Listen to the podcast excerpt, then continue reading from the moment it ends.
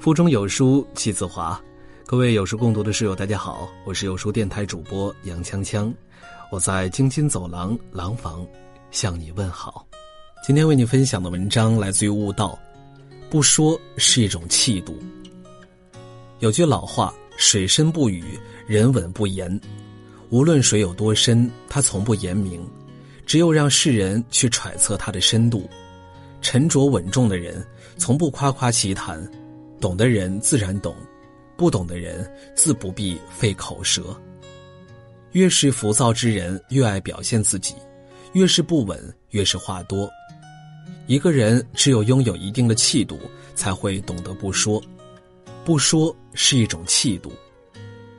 孔子云：“食不语，嘴里嚼着东西时不可说话。”可如今有些人吃饭时，急急忙忙，或是交头接耳讲八卦。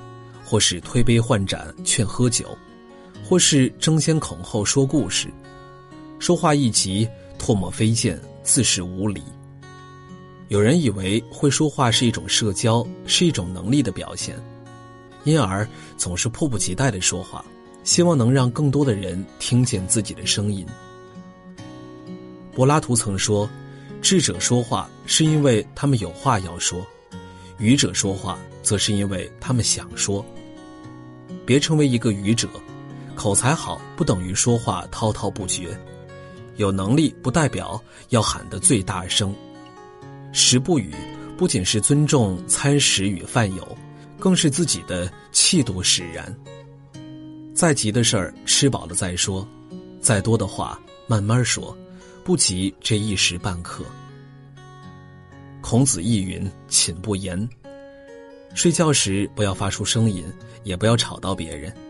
休息睡觉时切忌话多，脑子易混。唯有让身心都在宁静的状态里，才能慢慢的进入睡眠中。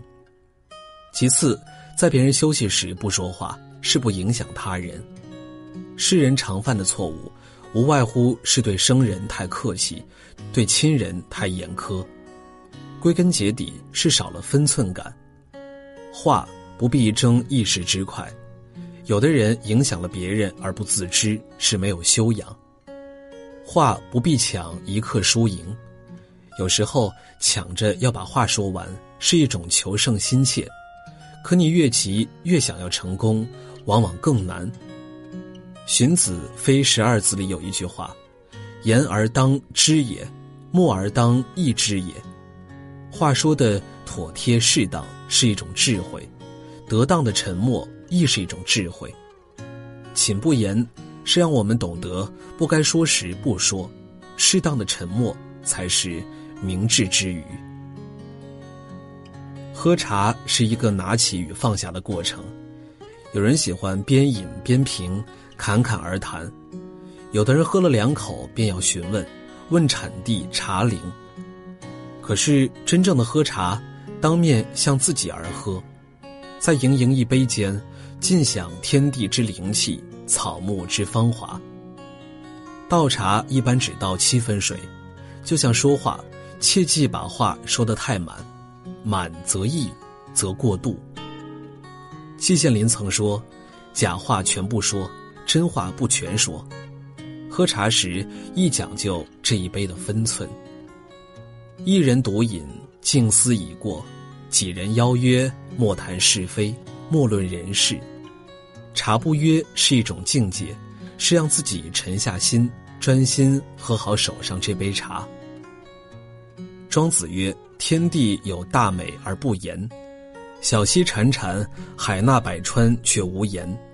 真正的品格不用喧哗。”古人云：“智者先思而后言，愚者先言而后思。”说话是一种本能，不说是一种智慧。